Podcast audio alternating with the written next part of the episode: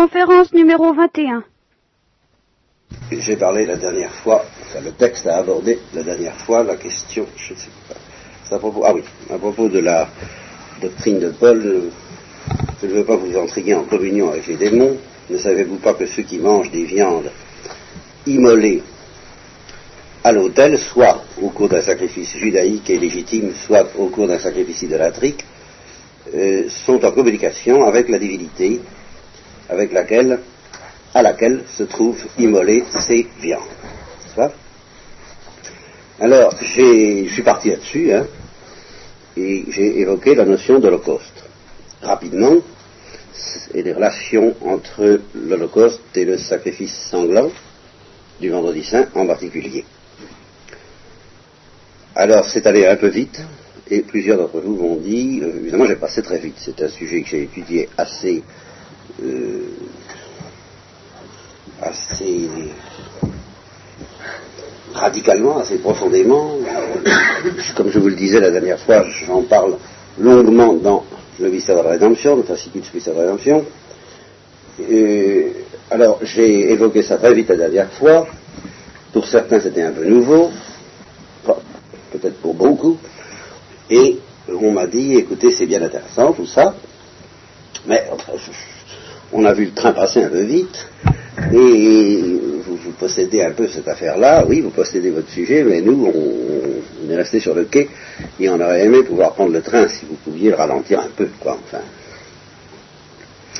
Alors, évidemment, il s'agit d'une très grosse affaire. J'avais déjà fait, je me rappelle, pendant que nous faisions la Bible, deux ou trois une conférence sur les sacrifices à propos du Lévitique. Ben, on va recommencer. On va recommencer, ça ne veut pas dire que j'en ferai deux ou trois, mais enfin j'en ferai une ce soir. Ça, ça qui est sûr. Et ça peut nous entraîner assez loin, je ne sais pas, on va voir. Alors, il faut remonter d'abord au fondement métaphysique et théologique de la notion de sacrifice en général. Et euh, accordez-moi pour le moment, je me justifierai ensuite, que le sacrifice par excellence, c'est l'Holocauste, c'est-à-dire le sacrifice dans lequel la victime, quelle qu'elle soit, est brûlée par le feu. Ceci est essentiel. Alors, c'est ça d'abord que nous allons creuser. Qu'est-ce que ça veut dire? Quelle est la signification profonde, au point de vue métaphysique et théologique, de cette consomption d'une victime par le feu?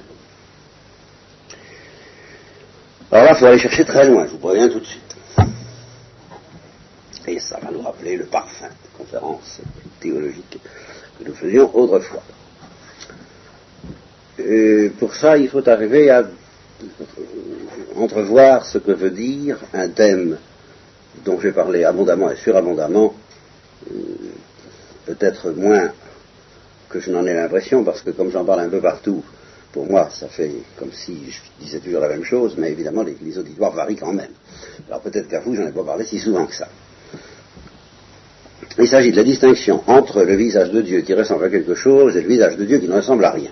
Évidemment, pour certains, c'est quand ça commence à devenir une tarte à la crème, si j'ose dire, et tout en m'excusant profondément de cette irrévérence à l'égard des choses divines.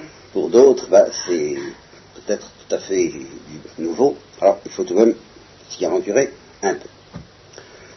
Le visage de Dieu qui ressemble à quelque chose, c'est ça correspond, j'avais évoqué ça aussi à propos de la première Corinthiens, à ce que j'appelais euh, rechercher Dieu par le moyen de la sagesse. Vous voyez, comme Saint Paul dit, puisque le monde n'a pas voulu connaître Dieu par le moyen de la sagesse, il a plu à Dieu de le sauver par la folie, la, la moria de la prédication, l'ineptie de la prédication. Eh bien, rechercher Dieu par le moyen de la sagesse, ça je me rappelle vous l'avoir dit, euh, ici même, il n'y a pas tellement longtemps, alors ma foi, ça va me permettre d'aller un peu plus vite, c'est rechercher Dieu à travers les traces qu'il a laissées dans l'univers, ce que le Moyen Âge appelait le miroir de la nature. Hein. Alors, toutes les splendeurs, toutes les valeurs aussi, tout ce qui est intéressant dans l'univers, constitue quelque chose qui ressemble un peu au mystère de Dieu. Alors ça, c'est un point ferme de toute de théologie catholique euh, et chrétienne, et même de, de théologie monothéiste, si vous voulez.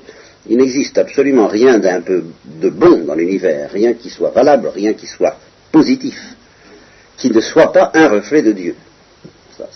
ou bien c'est un reflet de Dieu, ou bien c'est une imperfection, euh, un mal, un néant, un trou dans l'être, enfin c'est tout ce que vous voudrez, ça n'existe pas. Hein. Si ça existe, si c'est intéressant, si, si ça a de la valeur, à quelque titre que ce soit, alors c'est un reflet de Dieu. Alors ça va depuis la, poussière euh, des particules, maintenant on va parler en particules évidemment, puisqu'on en est là, bon, euh, qui à première vue, enfin quand au, temps où on croyait que la poussière n'était que de la poussière et que les atomes n'étaient que des petites boules sans intérêt, et en somme ces petites boules n'avaient qu'un seul intérêt pour le philosophe, c'est d'exister. Mais euh, exister, c'est pas négligeable, c'est une immense perfection et la plus petite boule, la plus lamentable qui existe, est beaucoup plus remarquable, il y a des gens qui le savent fort bien, que par exemple 100 milliards de dollars qui n'existent pas. Voyez-vous? 100 milliards de dollars, c'est très très bien, mais s'il leur manque l'existence, il leur manque tout. Voyez-vous? Bon, la petite boule euh, atomique ou poussiéreuse, elle n'a pas grand-chose pour elle, mais elle existe. Et cette existence est considérée par une philosophie normale comme un don de Dieu. Une parcelle, une étincelle, on peut dire, de la réalité divine. Vous voyez Ça ne veut pas dire que cette poussière est divine, qu'elle se confond avec Dieu. Son existence est créée, bien sûr, elle est distincte de l'existence de Dieu, mais elle vient de Dieu. Il n'y a qu'un seul réservoir de l'existence, il n'y en a pas deux, et, c'est la plénitude de l'être, la divinité, et c'est de cette plénitude que nous recevons, nous, notre existence. Bon, alors ce que je dis de l'existence, il faudra le dire de toutes les perfections qu'on peut découvrir dans l'univers et qui paraissent plus intéressantes que l'existence, alors qu'elles ne font en réalité que de monnayer, que de manifester progressivement toutes les virtualités, toutes les splendeurs de l'existence. N'est-ce pas? On dira par exemple que la vie est quelque chose de plus important que la matière de plus important, de plus précieux que la matière inerte. Et on a raison. Ceux qui ne comprennent pas ça, madame, tant pis pour eux. Hein. Et euh, soit dit en passant, ceux qui expliquent la vie par l'utilité de la vie comprennent rien. Parce que cette utilité, euh, voulez-vous me dire comment, comment la définir? Je, crois que je vous l'ai dit souvent. Si vous définissez l'utilité de la vie par ce sens que ça permet de se défendre contre la décomposition, je répondrai au vivant qui, est très compliqué. C'est très compliqué le vivant. Je suis très compliqué, mais grâce à ma complexité, j'arrive à me défendre. N'est-ce pas? J'arrive à me défendre, c'est-à-dire que je maintiens ma structure. Je, l'entretiens par la nourriture, je la défends contre les agresseurs et je la reproduis. C'est quand même pas mal. Je lui répondrai au vivant en question, pourquoi mon ami êtes-vous si compliqué? Parce que si vous étiez plus simple comme, comme de l'ardoise, par exemple, du schiste, du grès, du pétrole, bon, vous n'auriez pas besoin de défendre votre existence et vous dureriez bien plus longtemps que ça. Pourquoi voulez-vous défendre votre complication? Pourquoi voulez-vous que votre complication perdure? J'en vois pas l'intérêt. Parce que si vous me répondez, ben, l'intérêt de ma complication, c'est qu'elle me permet de, continuer ma complication, ben, je vous dirais, mais oui, mais pourquoi continuer votre complication? La matière la plus homogène, la plus pauvre, la plus bête, elle, elle va continuer sûrement. Et euh, par des moyens beaucoup plus économiques que vous. Pourquoi cette complication Il n'y a qu'une seule réponse solide, vous savez, profonde et simple, qui répond au sens commun, mais que, mais là, c'est là, c'est là.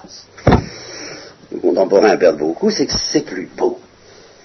Pour vous dire ce que ça, c'est que c'est plus intéressant.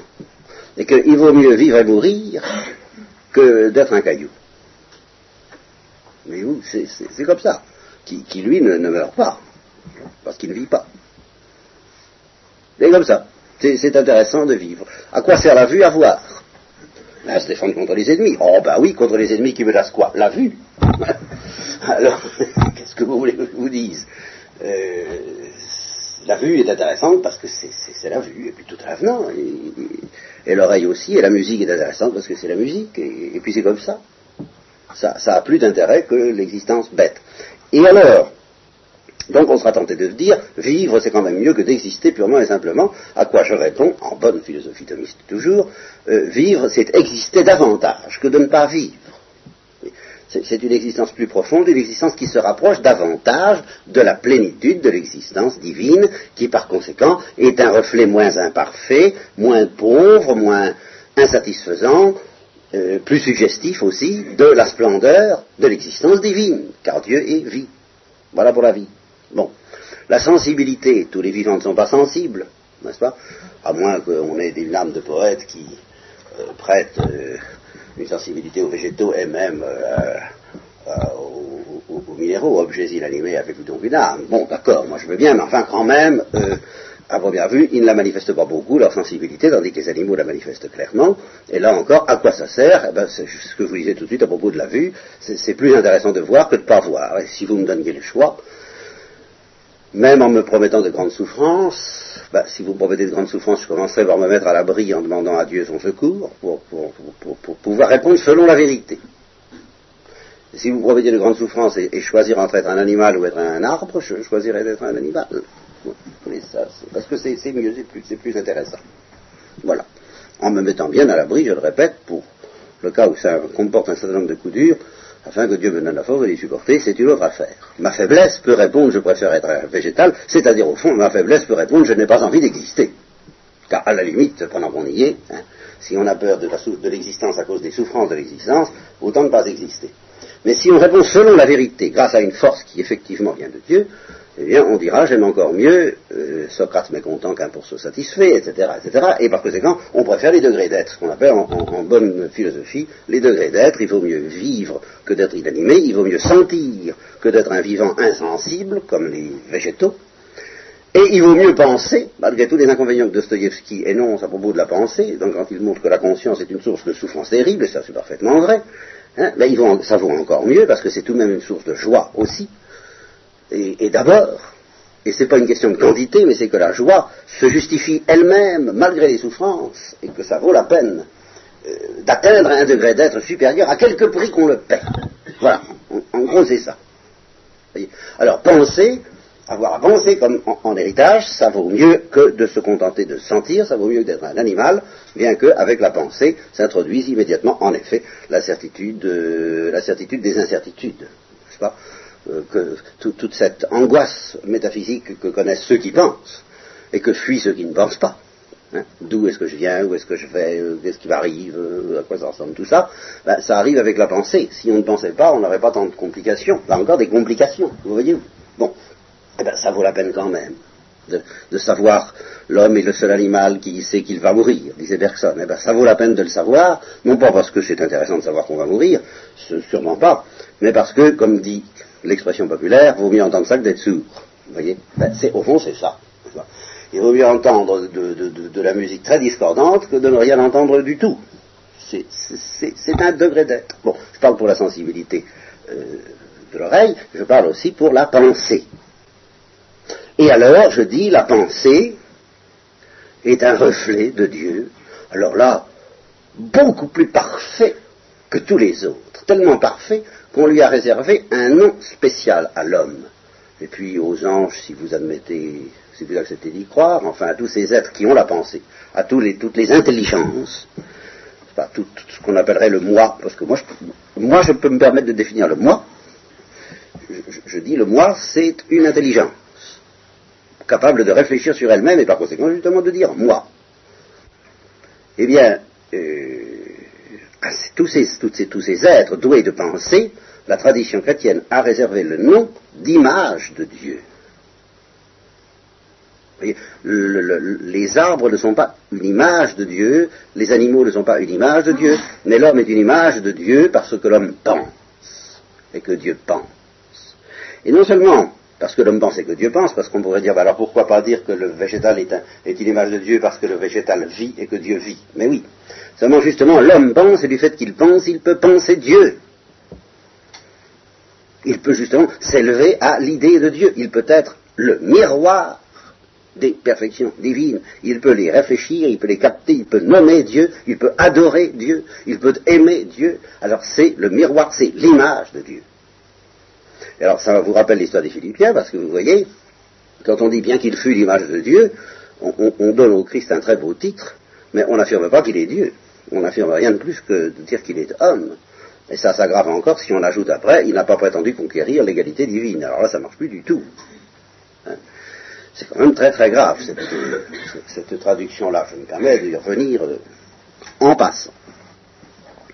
Donc l'homme est à l'image de Dieu. Créons l'homme à notre image et à notre ressemblance. voyez, je vous ai dit au début, oui, que toutes les créatures étaient, je sais pas ce que je dis, une ressemblance de Dieu, un vestige de Dieu, euh, euh, enfin ressemblait, oui.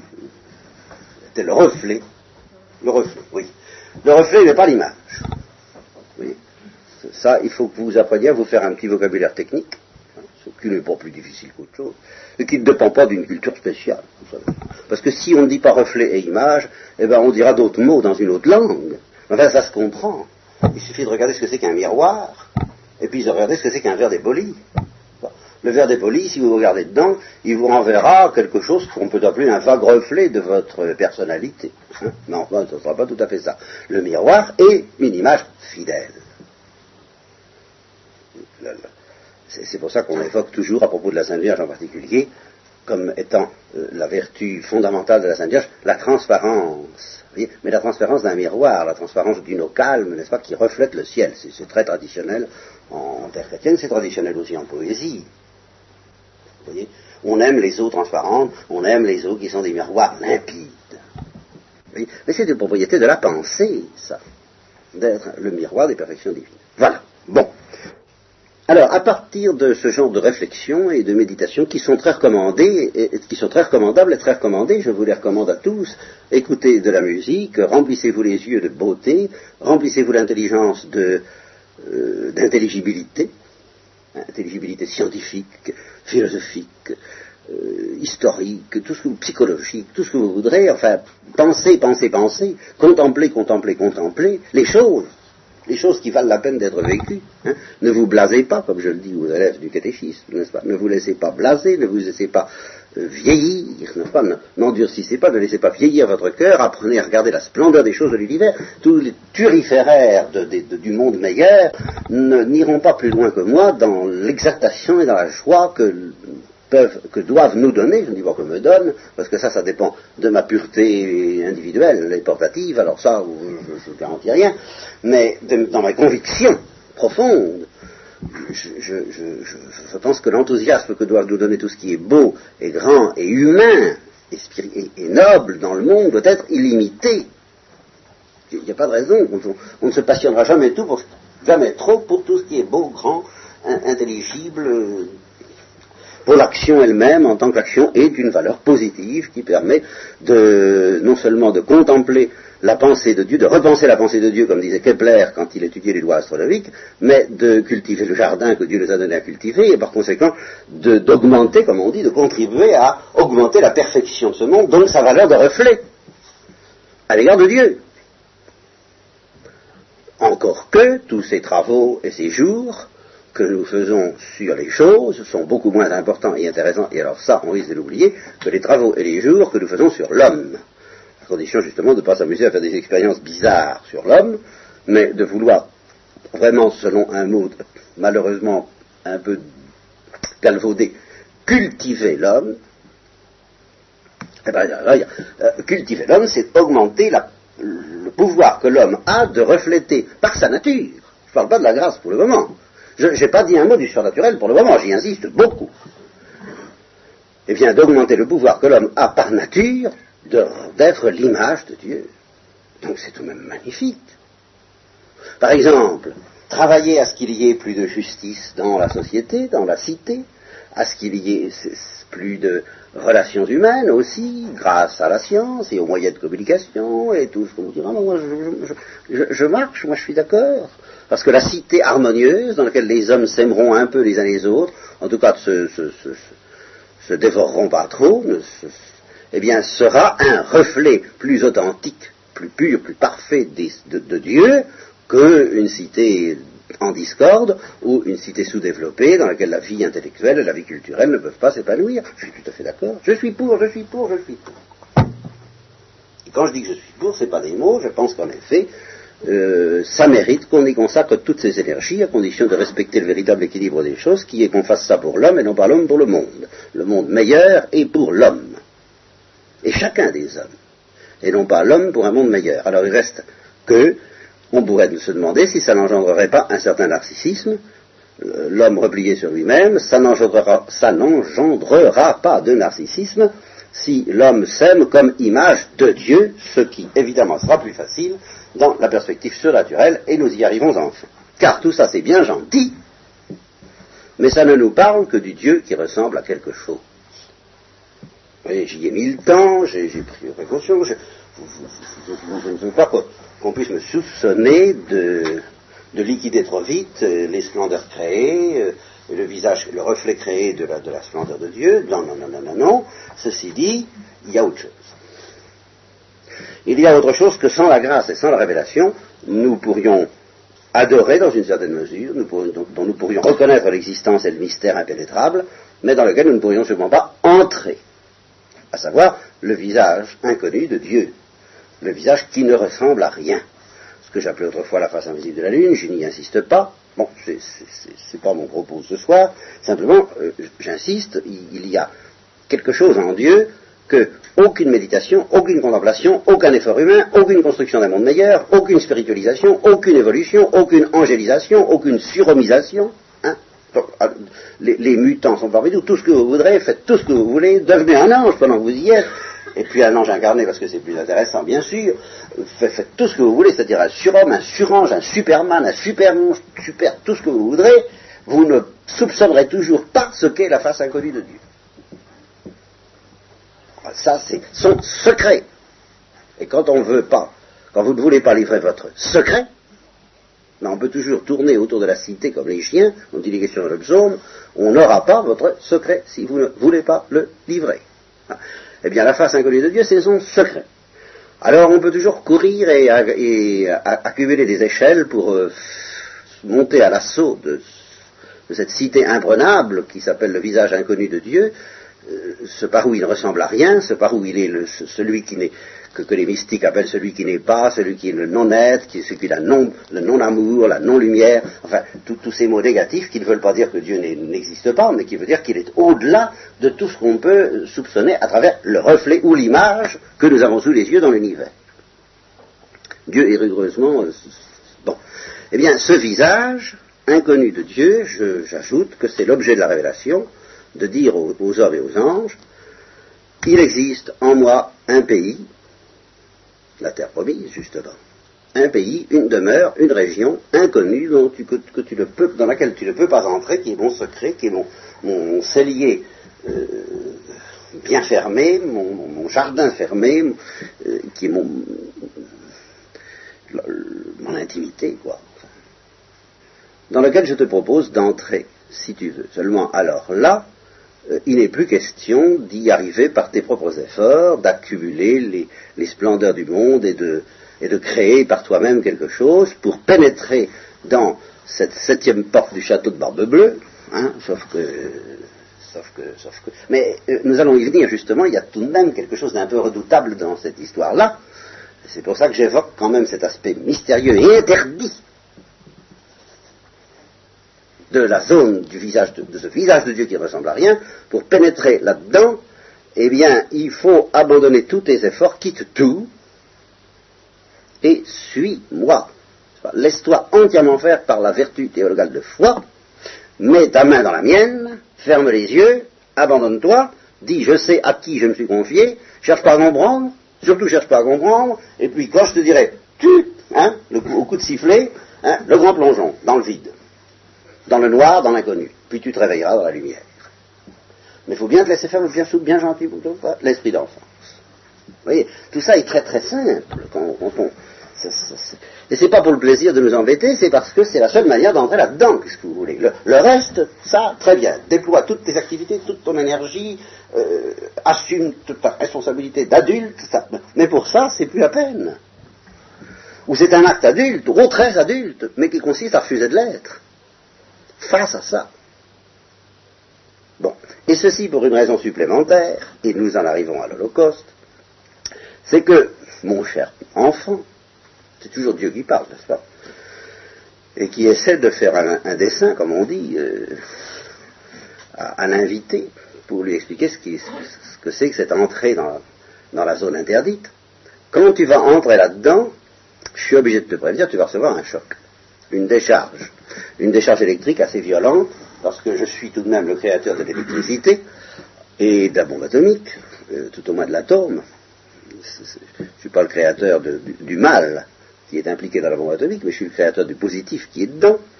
Et euh, toutes les étoiles qui sont des explosions atomiques euh, sont peu de choses en fait d'explosifs, à côté de l'explosif que constitue mon visage inconnu. Comme, explosion, fais pas mieux. Tu vas sauter. Tu vas sauter comme sur une mine. Tu vas sauter comme au contact de l'électricité et du feu. Ah, voyez-vous le mot qui arrive Ça va être pour toi un feu dévorant. Autrement dit, un holocauste. Voilà. Tu ne vas pas te retrouver pareil.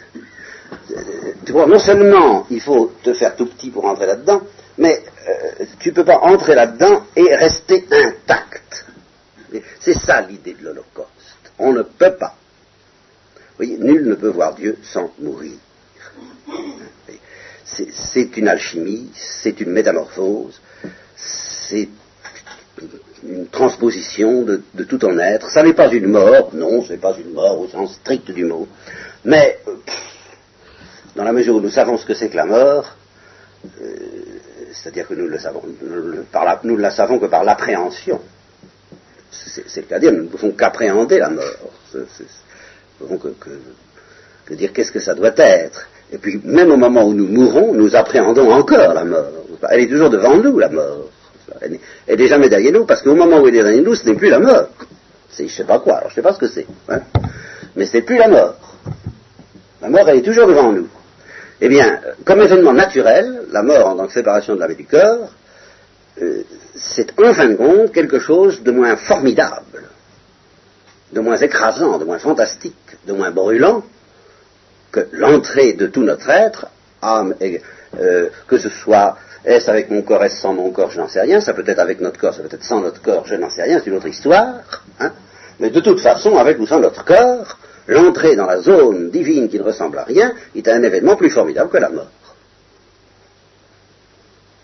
Et c'est tellement formidable que euh, si nous commençons les opérations, si, c'est toujours Dieu qui parle, n'est-ce pas? Si tu veux que je soulève un coin du voile et puis que je, commence à te faire un peu rôtir, quoi, ce feu de l'amour de Dieu, de l'amour divin, de l'amour trinitaire, de la douceur infinie de Dieu, de la miséricorde. Il ne s'agit pas de justice, il ne s'agit pas de puissance, il ne s'agit pas de transcendance, il ne s'agit pas d'un Dieu irrité ni, ni juste, c'est pas de ça qu'il s'agit. Il s'agit d'une coulée de lave qui, est liquide, liquide, liquide, liquide, oh là là, liquide. Même gazeuse, si vous voulez, mais qui brûle. Précisément parce qu'elle est liquide et que nous, on ne l'est pas, on n'est pas encore liquidé. Bon. Eh bien, ni liquéfié, d'accord alors, justement, Dieu dit, si je commence les opérations, pendant que tu es sur la terre, si, je te laisse aller, évidemment, ce n'est pas ce qui est arrivé à la Sainte Vierge, mais nous verrons pourquoi, justement.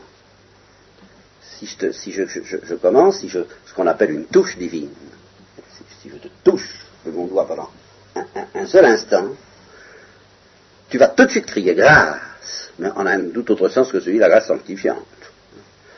Tu vas dire, si c'est ça, je peux pas. Voilà, je te préviens, c'est ce que tu vas dire. ah non, je peux pas, c'est trop. Là, je peux pas, je peux pas, je peux pas. C'est pour ça que, pour t'éviter justement ce cri, qui est dangereux, parce que ça peut t'amener à un refus, ou à une révolte, ou, je je sais pas quoi, moi. Alors, pour t'éviter ce cri qui est dangereux, je te dis, avant d'approcher du buisson ardent, déjauge-toi, n'y arrive pas avec tes gros sabots, fais, fais, attention, parce que tu vas reculer. Tu vas dire, oui, oui, oui, c'est trop. Par conséquent, de l'interlocuteur, ben alors dans ce cas, comment voulez-vous que j'entre là-dedans, puisque vous me dites que euh, si vous commencez à essayer votre affaire, je ne vais, pas continuer. Réponse, il y a un moyen, fais-toi tout petit, mets-toi bien à l'abri, euh, auprès de moi, auprès de moi, c'est moi qui vais te protéger de moi.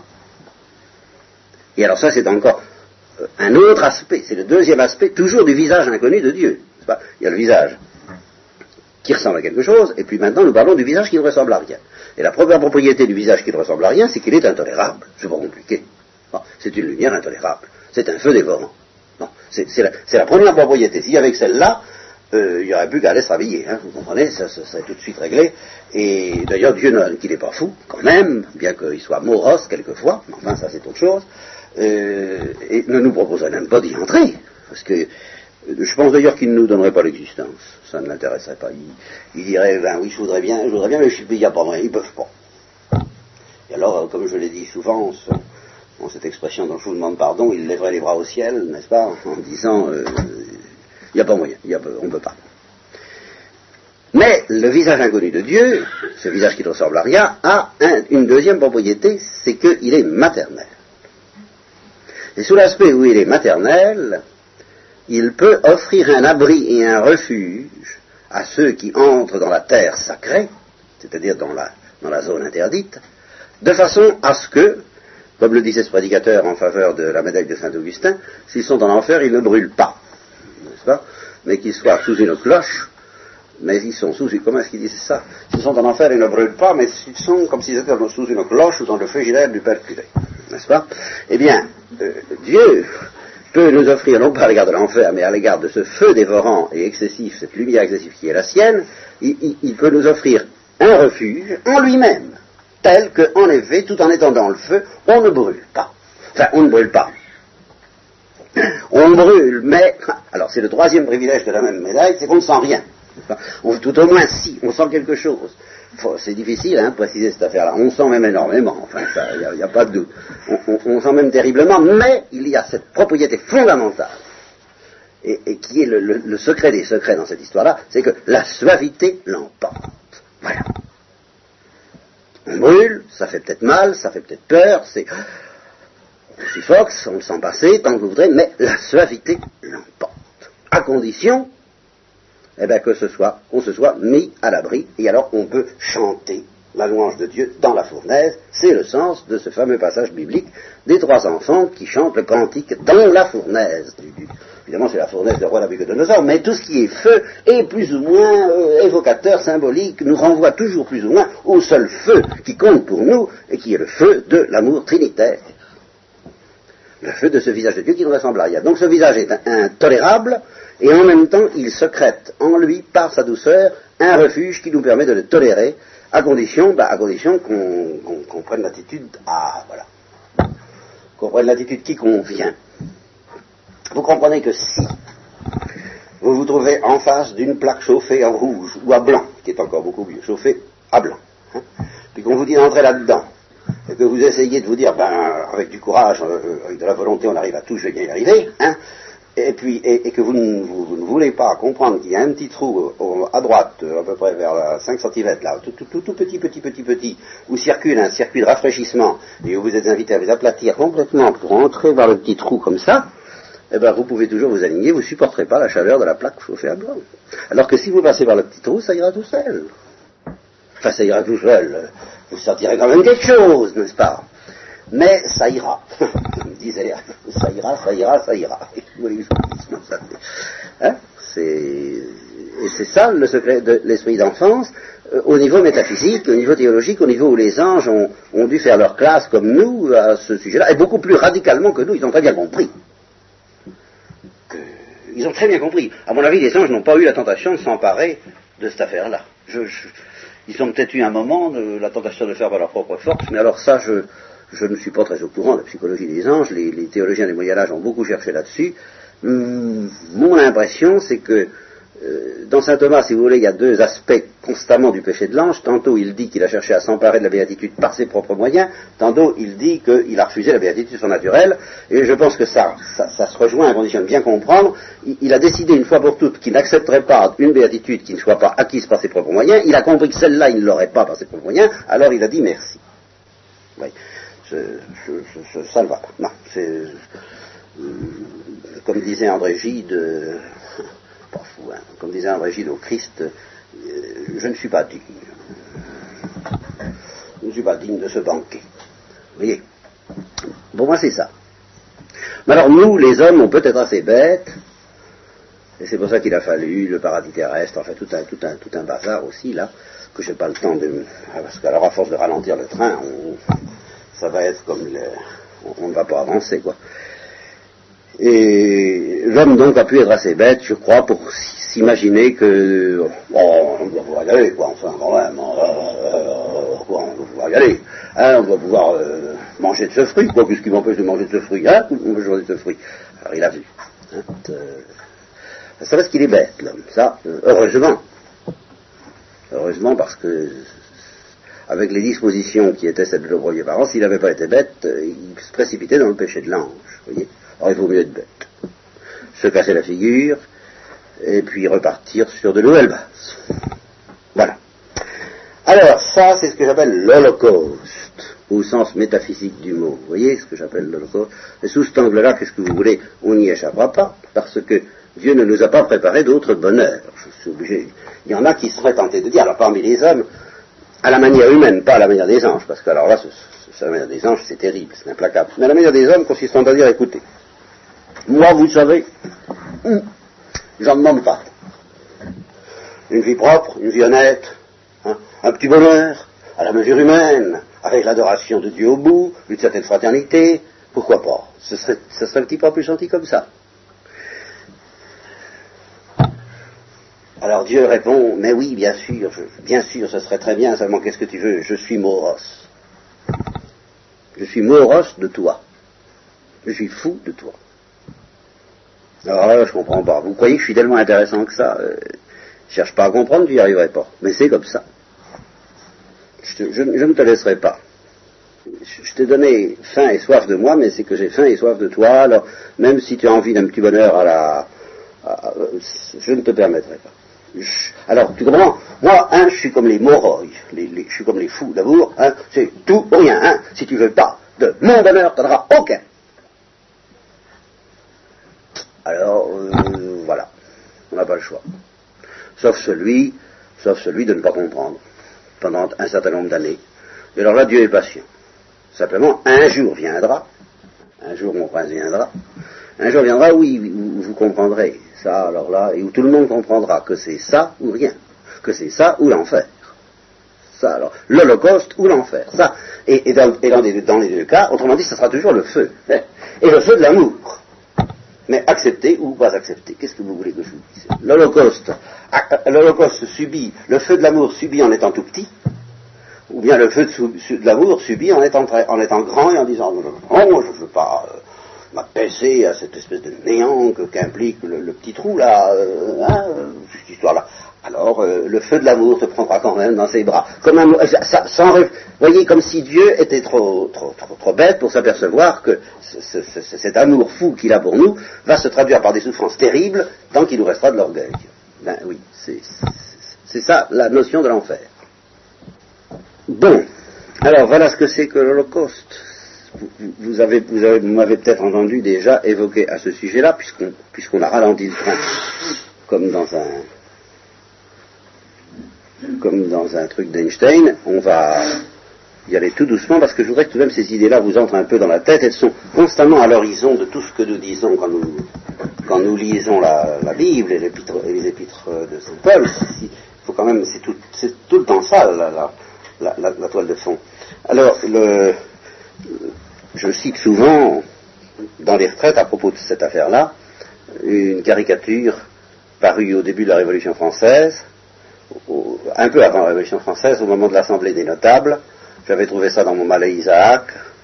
Euh, je pense que c'est devenu maintenant comme Manuel, hein, je m'excuse de dater. Hein.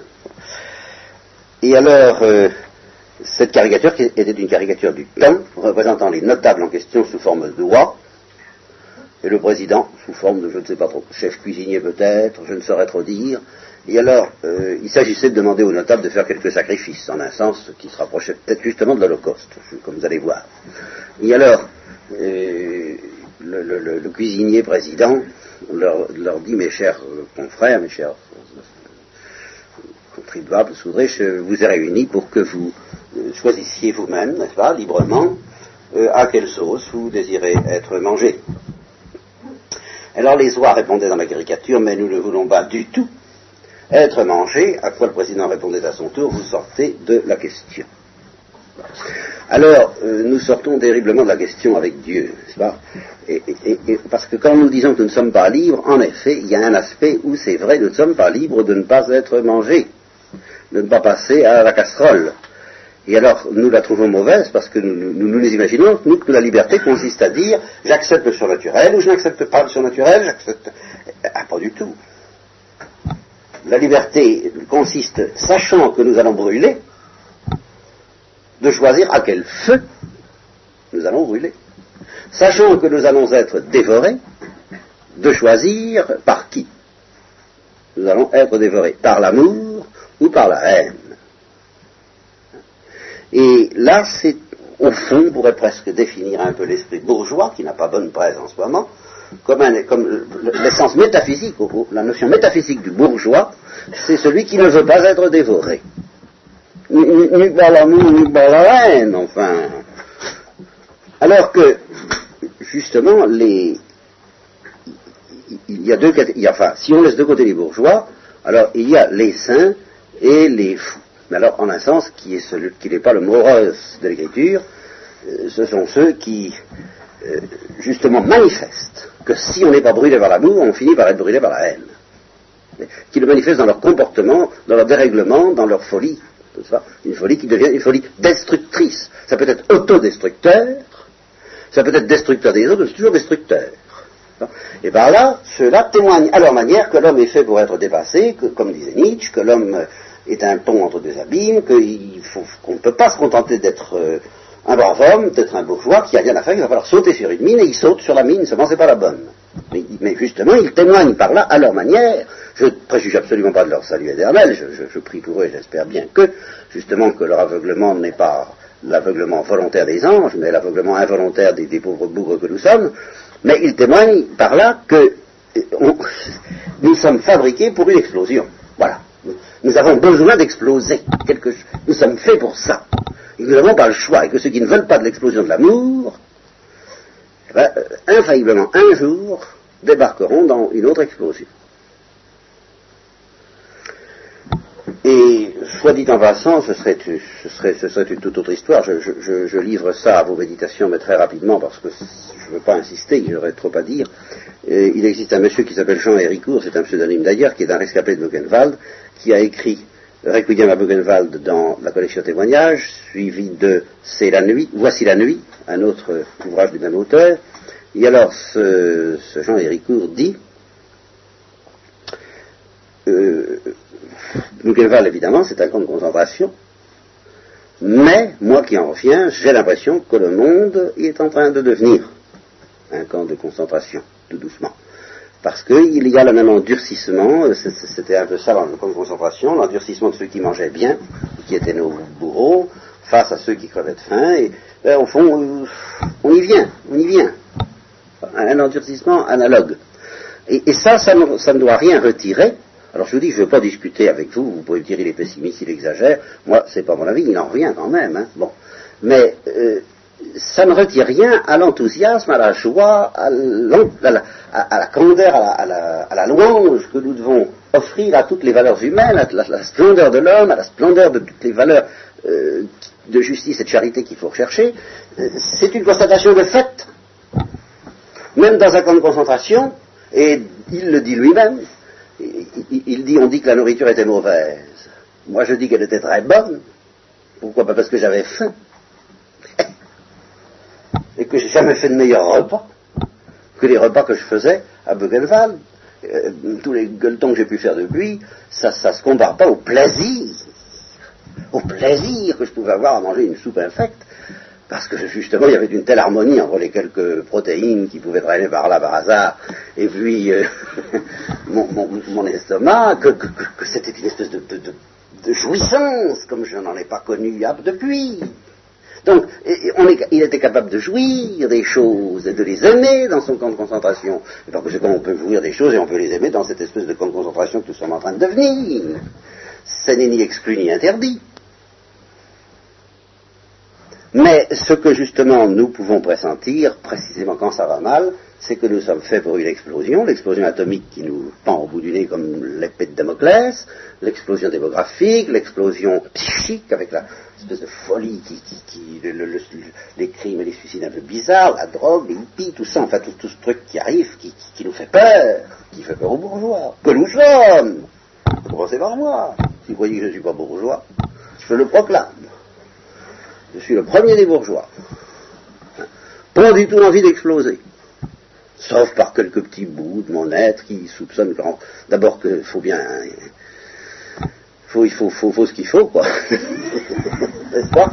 Et puis, euh, si à la limite pourrait avoir le mauvais goût d'aimer ça, de temps en temps, mais enfin, je suis très conscient que je suis pas, pas de niveau avec tout ça. Mais c'est alors justement là qu'intervient le remède, il n'y en a pas deux. Hein.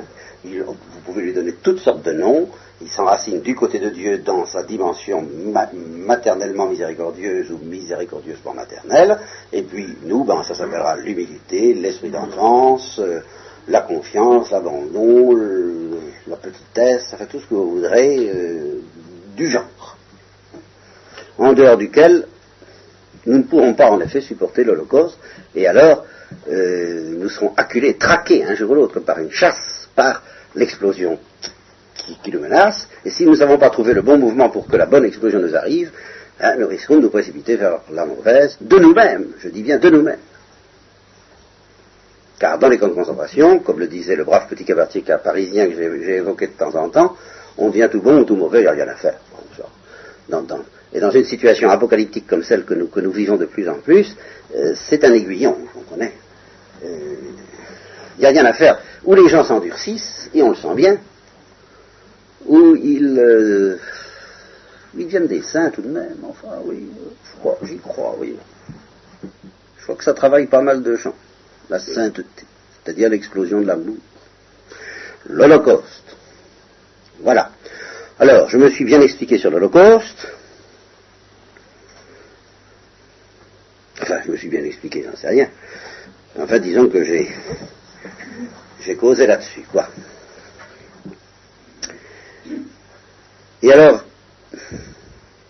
pour parler de la suite, il faut faire intervenir alors une autre notion qui s'appelle le péché. Alors là, il n'y a pas moyen d'en sortir autrement.